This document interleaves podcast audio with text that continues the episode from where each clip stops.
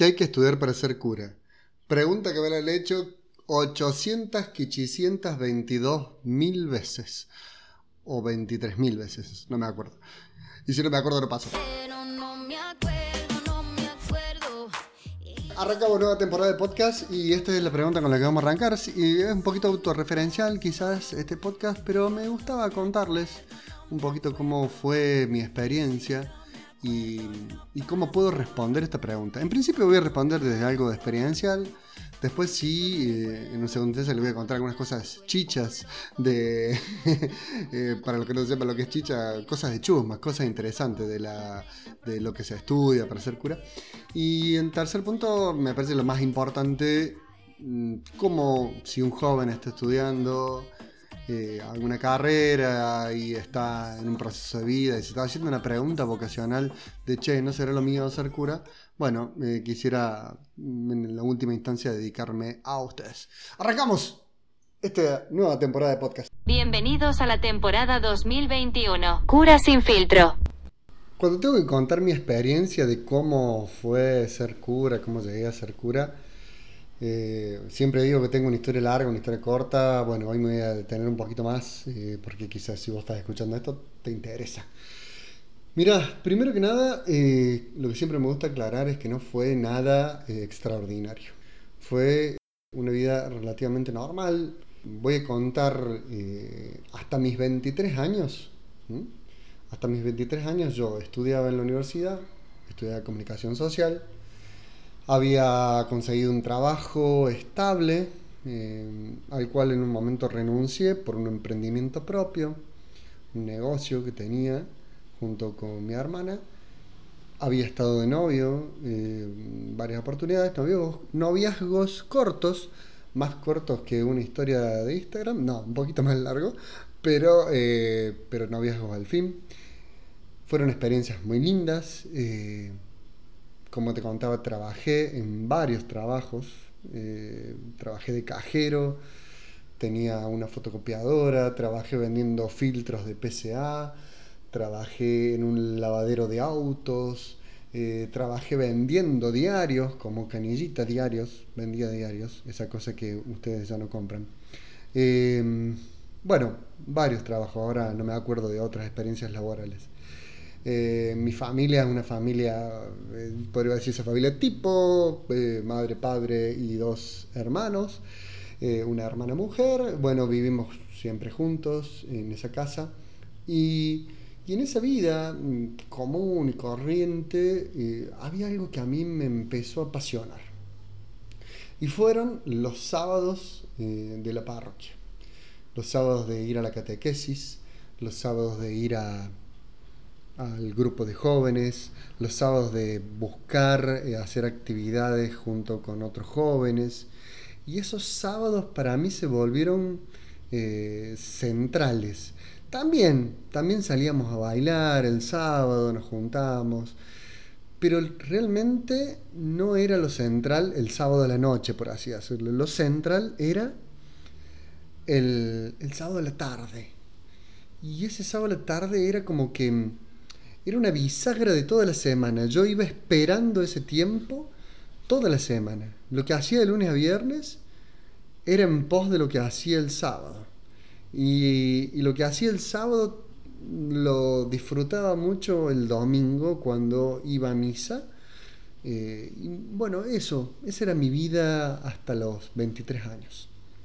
Lo voy a ir perdiendo un poco con las fechas, pero más o menos hasta ahí. A los 18 años ocurre un hecho trágico, que es un accidente eh, automovilístico. Ahí se termina mi carrera automovilística, como me dijo Freddy Bustos, un periodista de Canal 12, cuando me hizo la nota. Eh, ahí me di cuenta que mi carrera automovilística había finalizado. Chocamos en un auto, en un 504, y lo hicimos pomada el auto. Yo manejaba y para mí ese accidente trágico Resultó que de esa tragedia yo pude descubrir que la vida tenía otro sentido. Y vos dirás, che, ¿hace falta un accidente para descubrir eso? A mí me hizo falta. Necesitaba frenar y fue como la vida me frenó. Me frenó contra un árbol y con la muerte ahí que me tocaba la puerta. Eh, una sensación después de mucha culpa, de mucho dolor, de mucho... De hecho, hasta hace poco me encontré con uno de los pibes que había sido del accidente, ya somos grandes, tenemos casi más cerca de los 40 en esta época, y cuando me dijo, che, yo estuve en el accidente, me agarró una culpa sonsa, ¿viste? El tipo nada que ver, ¿viste? Todo bien, fuimos irresponsables, pues nos pusimos a hablar ahí del accidente y todo eso.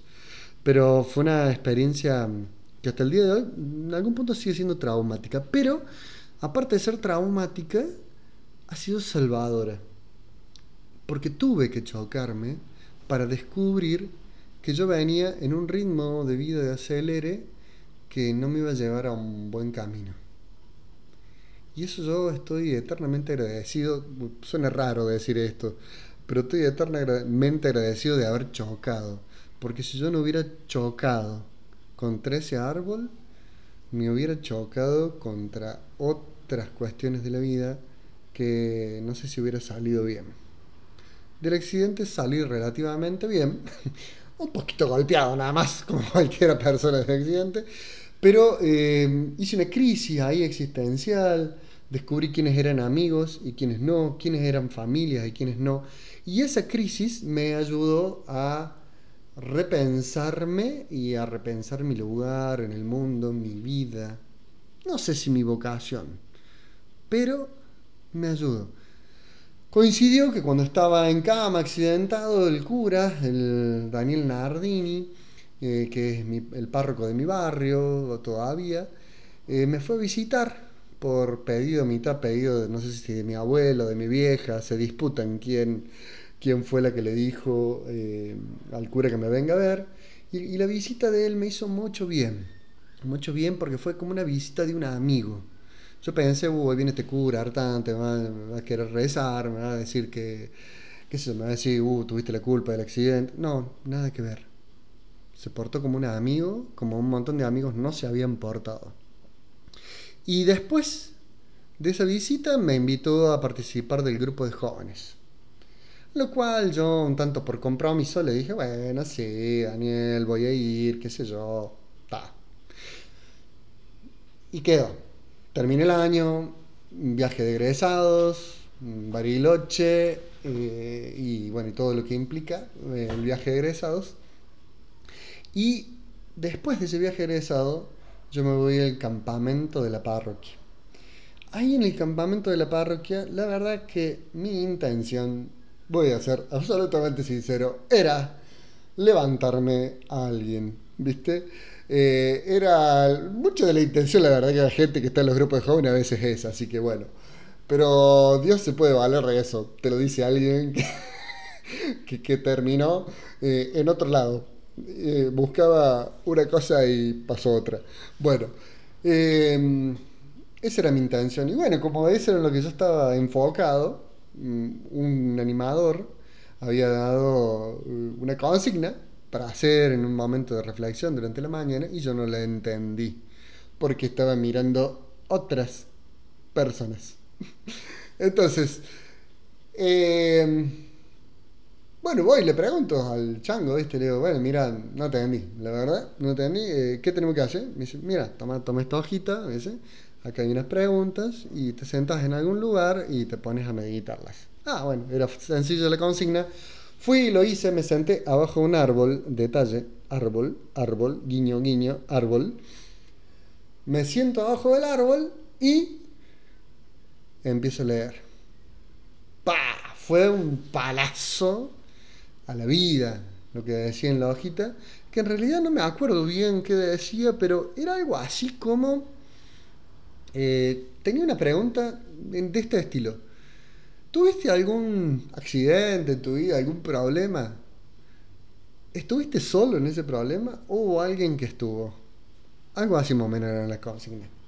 Claro, ahí pasó. El accidente y un montón de otras cosas más que yo había tenido pasaron por ahí en esa hojita, pero sobre todo pasaron por mi corazón, por mi imaginación, y en todo ese momento de que yo le llamé después momento de oración, entendí que eso era la oración, hablar con alguien que te está escuchando, descubrí que no había estado solo y que había estado alguien alentándome. Yo me imaginé como esta imagen, una carrera con obstáculos, ¿viste? Una carrera de como de atletismo, En algún tiempo yo había hecho atletismo, entonces se me vino como la imagen de ahí del Kempes, esa pista de atletismo que está ahí en el estadio Kempes, y yo corriendo con un montón de obstáculos. Pero al costado de la pista iba siempre al lado mío Jesús. Eso fue como una imagen, ¿no? Que, como una imaginación, pero esos obstáculos tenían nombres concretos de crisis, de problemas, de situaciones. Y yo me fui imaginando eso. No, yo no sé si lo dibujé o lo dibujé en mi mente. Creo que lo debo haber dibujado en mi mente. Quedó tan grabada esa imagen que hoy, cada vez que recurro a esa imagen, sigo adelante. Sigo adelante. Bueno, para mí esa experiencia ahí debajo del árbol eh, cuando me puse a reflexionar, significó haber conocido a Jesús. Conocí a Jesús porque había estado, porque estaba y porque iba a estar. Y porque no se iba a borrar. Iba a seguir alentándome. Bueno, hasta ahí eh, una partecita de mi historia. Creo que ahí en ese momento conocí a Jesús. Una cancioncita para ir pensando por ahí se me ocurrió que mientras le iba contando le iba a dejar algunas preguntas. Le voy a dejar la misma pregunta que a mí me hizo tanto bien. En algún momento de tu vida, ¿sentiste que estaba ahí Jesús alentándote?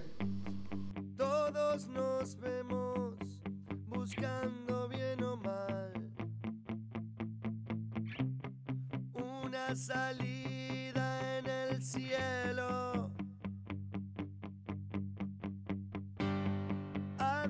llueve y parece que nunca va a parar. Y va a parar.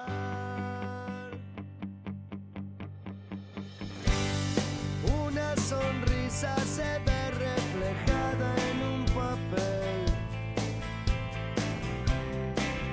Y se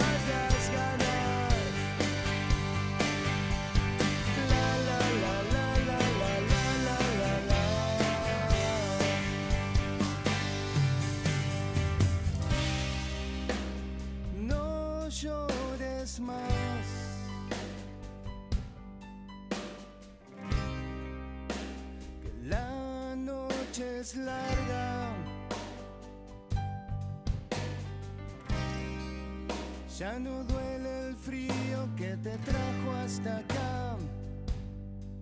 Ya no existe acá. No existe ese frío que te trajo. Y todos se estarán preguntando qué pasó después. Ah, nadie se estaba preguntando. Pero bueno, eh, la cosa es así sigo en el grupo de jóvenes, me engancho y bueno, voy metiendo. Otra crisis que pasa en ese momento, los coordinadores de los grupos de jóvenes renuncian, renuncian todos, así, viste, era un grupo re grande, éramos no, no sé si exagero, pero éramos 100, creo, jóvenes, y todos los coordinadores empezaron a renunciar. Entonces, yo dije, uh, ¿qué pasa acá? Bueno, en ese, después de ese, uh, ¿qué pasa acá? Nos llama el cura a algunos y nos dice, che, mira, em, ¿quieres ser animador? ¿What? ¿Animador? Si recién entro al grupo, hacía medio año que entraba al grupo. Y había entrado en el verano y estábamos, la crisis había sido más o menos en, en el invierno, por ejemplo, de acá del hemisferio sur. Entonces, digo, bueno, sí. Respondí que sí, ¿viste? Bueno, y empezamos una escuela de formación que hicimos ahí con todo muy casero, con un matrimonio que nos ayudó y nos dio una hermosa formación. Y con el cura ahí. Bueno, termina la formación. Bueno, Hernán, hacen la repartija de quién iba a ser los coordinadores de cada. Hernán y bueno, en ese momento era Mariel o Luciano, no me acuerdo. Sí, los, eh, algunos de los dos, o los dos eran. Eh, y, Hernán se encargan de, de los adultos. ¿What? De los mayores de 18. Yo tenía 19 años en ese momento. Decir, "Eh, che, yo tenía que dar. Bueno, empiezo. Y cuando empiezo a ser animadora ahí, descubro que había algo en mí que hablaba más allá de mí. Entonces me, encantaba porque yo sentía como que abría las alas a una nueva cosa que yo no conocía, que era esto de anunciar a Jesús, de hablar de Dios, y qué sé yo. El grupo joven y yo preparaba cosas y todo, todas las, viste que yo te decía al principio del podcast que mm, los lunes a viernes se tensionaban como hacia el sábado, porque el sábado, ¿qué pasaba? El sábado había grupo de jóvenes, entonces yo quería en el grupo de jóvenes contar cosas que había vivido, pero no, no en la línea de quería ser el centro, quería hablar, sino que había estado pensando toda la semana qué decir en ese momento para, eh, para contarles en el encuentro con los jóvenes. Y eso yo sentí que me llenaba más que mis noviazgos, más que las salidas, más que, que la plata que ganaba, más que las cositas que me compraba. Me llenaba mucho más eso que, que todo lo que podía ganar en, en la vida que estaba llevando. Y ahí empezó una pregunta solapada, silenciosa, que decía algo así como, ¿y no será algo más? Pero yo lo dejé ahí, no le di bolilla. Es más, no solo no le di bolilla, sino que empecé a hacer todo lo contrario. Empecé a hacer lo del hijo pródigo. Viste que el hijo pródigo de la parábola eh, se aleja totalmente del padre y hace todo lo contrario de lo que el padre había soñado para él. Bueno, yo hacía todo lo contrario lo que Dios había soñado para mí. Todo, todo.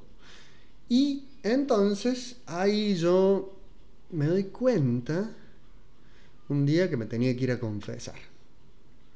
A todo esto me olvidé contar que eh, yo había empezado a hablar con el cura del barrio y charlábamos un poquito de la vida, de problemas familiares, cosas que pasaban en la vida cotidiana, como una especie de acompañamiento con el cura, me confesaba con él, pero un día que yo sentía que tenía que ir a confesarme mucho más, porque yo estaba hecho pomada, eh, hecho pomada, expresión re vieja, pero bueno, estaba destruido, con el corazón destruido, entonces me fui a confesar con el cura, y el cura, en un momento de la confesión, me agarra y me dice, ¿Te acordás de eso que me habías escrito una vez en una carta?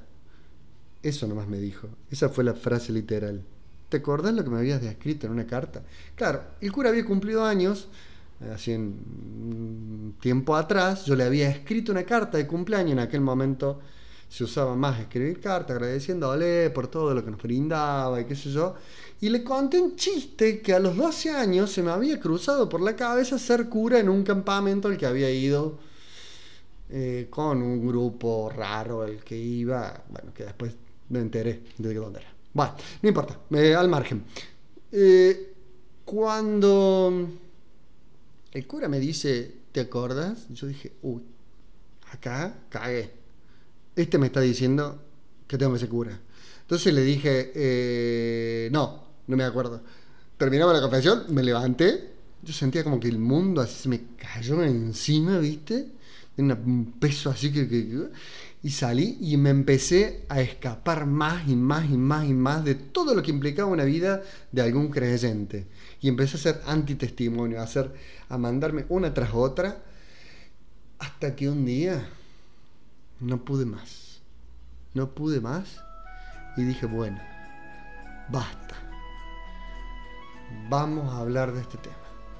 Yo en ese, en ese basta también estaba, me había puesto de novio con mi última novia y bueno, ahí mm, fue esa separación así con, con musiquita triste de fondo, así de. Bueno, eh, sí, fue triste, lloramos los dos eh, y nos separamos y bueno, yo dije, ya está, a ver, y fui, le hablé al cura y le digo, bueno, ya está, mira, me separé de mi novia, eh, creo que Dios me llama ese cura, a ver cómo hago. Bueno, entonces ahí empezó eh, otra etapa. Bueno, hasta ahí.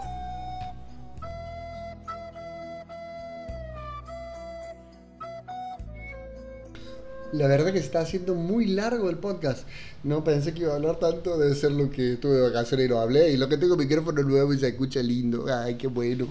Bueno, entonces, eh, hasta ahí la primera parte. Vamos con la segunda parte del podcast. Después la historia de ahí es más, por así decirlo, monótona, pero muy intensa porque empieza lo que es el año de discernimiento, que tenía todo eso de cotidiano que te contaba al principio, laburaba en un colegio, eh, laburaba en un colegio en un emprendimiento que teníamos, que era la fotocopiadora y el kiosco, eh, abríamos a las 7 de la mañana, cerrábamos a casi a las 5 o 6 de la tarde, eh, mi hermana atendía la parte del tarde, yo estaba toda la mañana, yo salía de trabajar y me iba a la facultad, en bici a la siesta. Eh, a veces llegaba un rato antes, estudiaba un poco ahí en la facu o en algún o me quedaba un rato en el negocio y me iba a estudiar. A veces me iba a hacer una siestita y después me iba a la facu. A la facu iba al turno noche, eh, a la noche llegaba tarde, comía tarde, me acostaba tarde, me levantaba súper temprano y salía en la bici de nuevo a trabajar. Más o menos era la vida cotidiana de lunes a viernes. Después de los sábados tenía esto intenso de ir al grupo de jóvenes que lo seguía yendo. Y yo interiormente con esa pregunta y haciendo ese camino de discernimiento y no le había contado a nadie que quería ser cura, a nadie, nadie, nadie, nadie. Em, y eso fue para mí fundamental, no contar a nadie. Y es un consejo para alguien que esté por hacer un discernimiento vocacional, no lo ventilen a todo el mundo, porque si no, el discernimiento pierde libertad. Cuando vos le empezás a contar a la gente, ah, mira, me parece que quiero hacer esto. Y entonces la gente empieza, ah, no, pero esto, te empiezan a tirar sus prejuicios, o, o al contrario, te, te, dicen que sí, que vayas, que, oh, sí, tenés, eh, tenés cara de esto. No, no existe la cara de, ¿ah? no existe eh, la tendencia a. Entonces hay que ser original, me parece. Y en eso parece fundamental el silencio y el diálogo con Dios sereno y sin Sí, sí sin, sin publicarlo tanto. Mientras más silencioso sea, mientras menos personas sepan, más libre va a ser el discernimiento. Eso fue mi experiencia del discernimiento. Y en el discernimiento fue una experiencia muy linda de trabajo interior, te diría un poco de trabajo psicológico, muchísimo de trabajo espiritual, de oración, y para mí fue fundamental el texto de la palabra de cada día.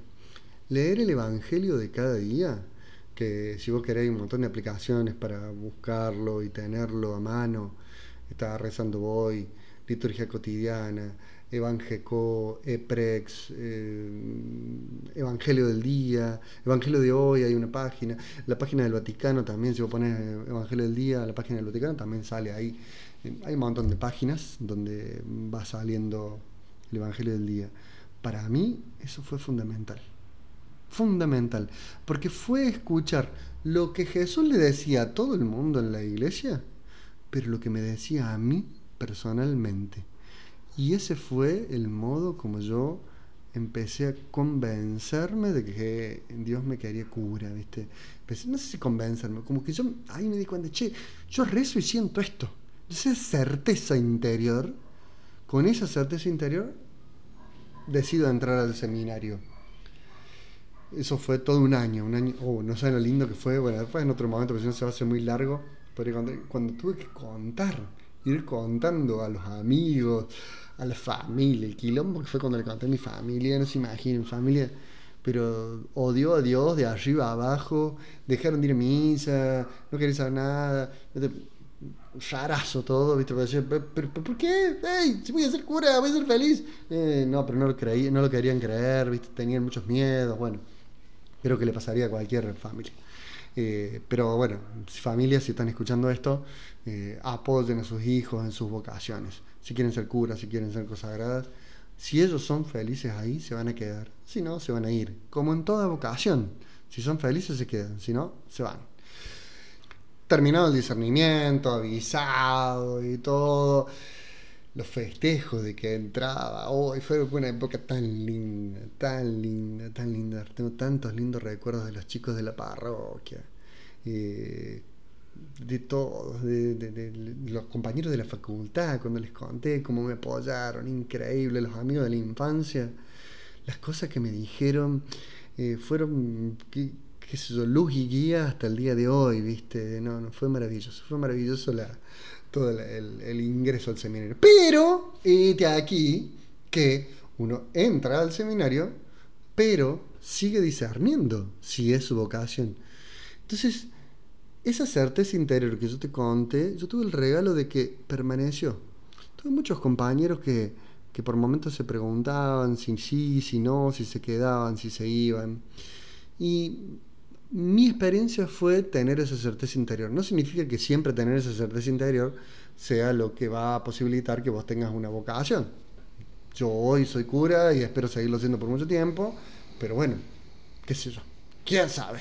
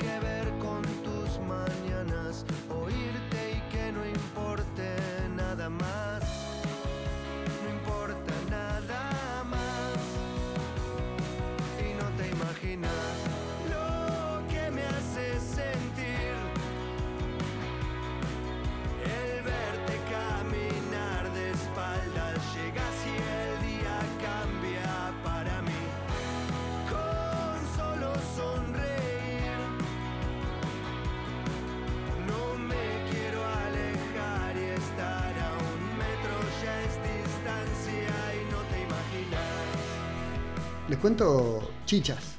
Eh, cosas que por ahí uno no sabe o tiene un mito de, qué es ser seminarista, que, cómo se estudia para ser cura. Primero que nada, les aviso, odio la frase que se estudia para ser cura y ahora les voy a decir por qué odio la frase que se estudia para ser cura. Porque lo que estudia un cura es la humanidad. La humanidad estudia lo que va a acompañar toda la vida. No se es cura por estudiar una carrera o por estudiar unas materias teológicas o materias racionales, intelectuales. Se es cura por acompañar la humanidad, por acompañar la propia humanidad, la humanidad que tiene la propia historia de tu propia familia y acompañar las humanidades que te van a ir poniendo el camino de la vida. Por eso yo siempre aclaro que por un lado está la parte intelectual y por el otro lado está la parte vital, que no son dos carriles paralelos, sino que van juntos. Pero una cosa es el camino de estudio, lo que un cura estudia, y otra es en lo que realmente aboca toda la vida. Por eso, para hablar de lo que un cura estudia, por lo general nosotros estudiamos una carrera que incluye diversas ramas. Hoy en día eh, los seminaristas, por ejemplo, de Córdoba están estudiando en la Universidad eh, Católica y allí estudian, podemos decir, tres grandes eh, dimensiones del estudio. Una es la dimensión filosófica y sociológica y psicológica, también podríamos decir. La otra la dimensión pedagógica eh, de la historia, de la humanidad. Y la tercera, la gran eh, esfera de lo teológico, lo propiamente de la teología. Entonces queda claro, ¿no? No le hagan esa pregunta a los curas. ¿Qué estudio un cura? Porque no es propiamente el estudio. Lleva mucho tiempo el estudio, sí.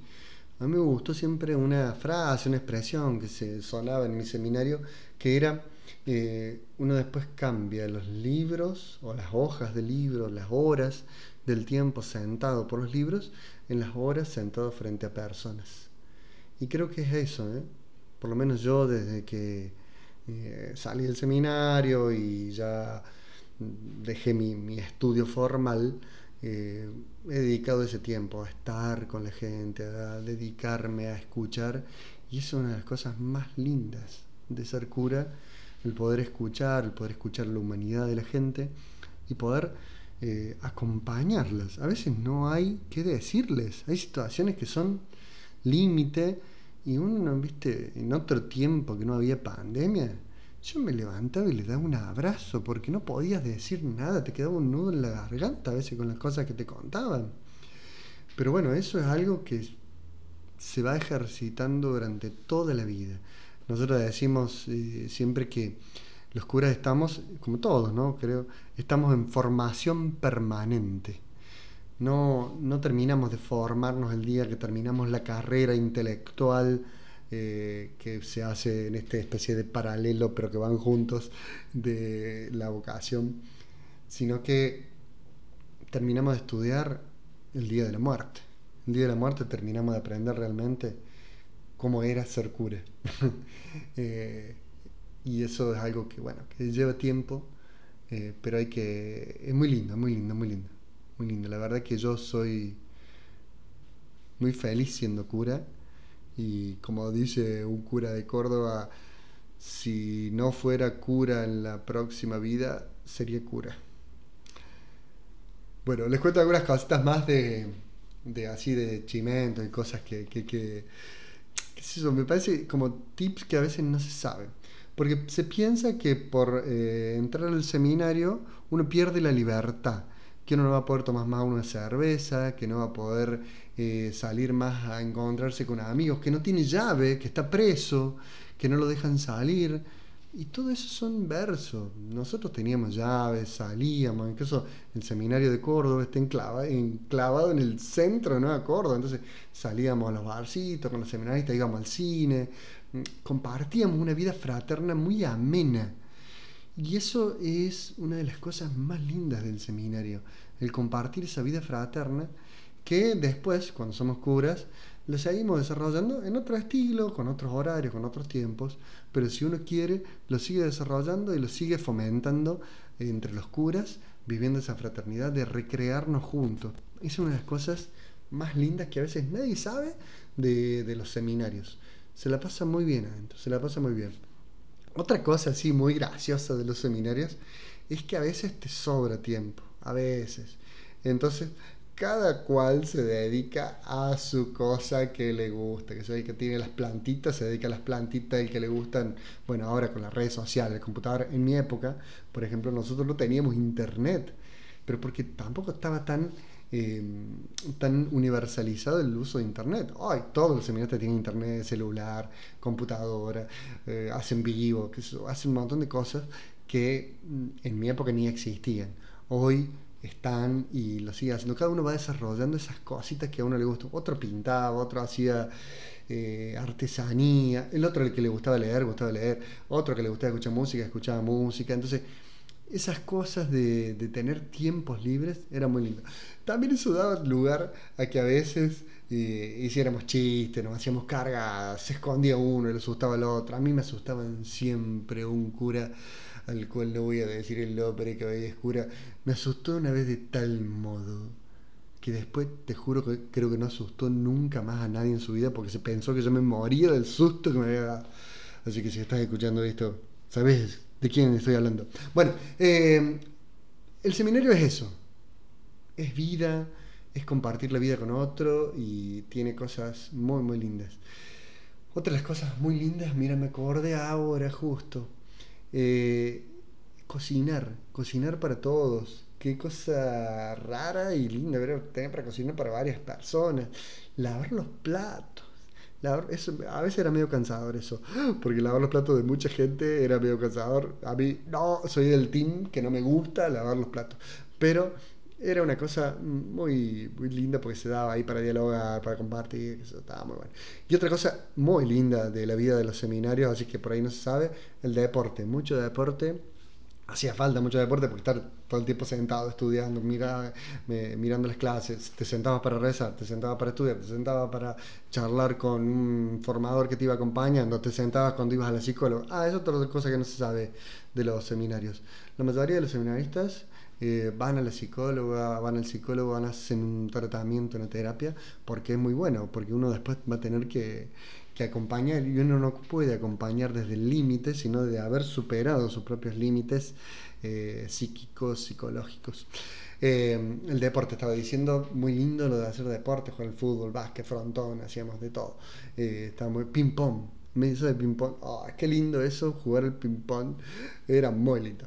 Pero bueno, las cosas. Y bueno, teníamos tele, teníamos hoy tienen Netflix, eh, tienen televisor, pueden ver.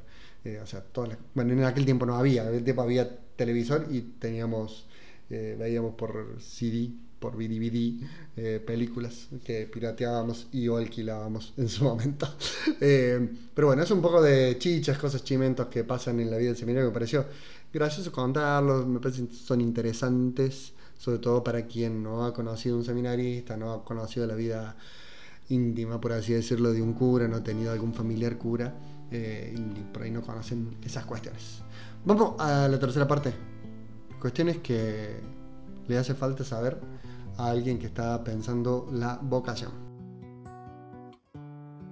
Me pasaron tantas cosas y no me acuerdo de nada. Solo del viento y tus ojos. De llorar a carcajadas. No sé cuánto habrá pasado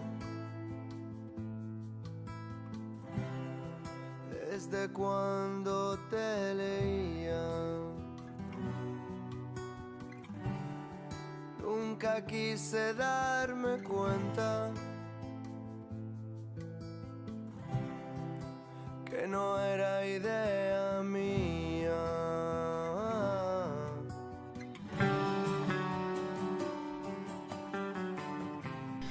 Consejos si vos estás pensando en ser cura o en alguna vocación consagrada, si vos mujer estás pensando en hacerte misionera o en ser religiosa, monja, como quieras decirle. Yo estos consejos que voy a dar los di, no son consejos, son tips. El día de mi ordenación sacerdotal, hice un discursito de cierre, por así decirlo, unas palabras de cierre. Y, bueno, y ahí conté, conté cuáles eran tips para mí, mm, sabiendo que no había recetas para descubrir una vocación, pero yo conté así como fue mi receta. Si quieres saber a qué te está llamando Jesús, uno, intégrate a una comunidad parroquial me parece a mí fundamental el trabajo en las parroquias, en los barrios, metidos en los barrios de tu ciudad, en tu pueblo. El trabajo comunitario con la parroquia para mí es fundamental para cualquier vocación. Entonces, punto número uno, integrarse a una comunidad parroquial. Punto número dos, leer la palabra de Dios cada día, lo dije un ratito antes. Para mí, esa, ese evangelio de cada día, me refiero sobre todo al Evangelio del día. Es fundamental. Punto 2, punto 3, perdón, me marco las cuentas. Eh, hablar una vez por mes con alguien prudente. Búscate a alguien con quien hablar. Alguien con quien que te sientas libre.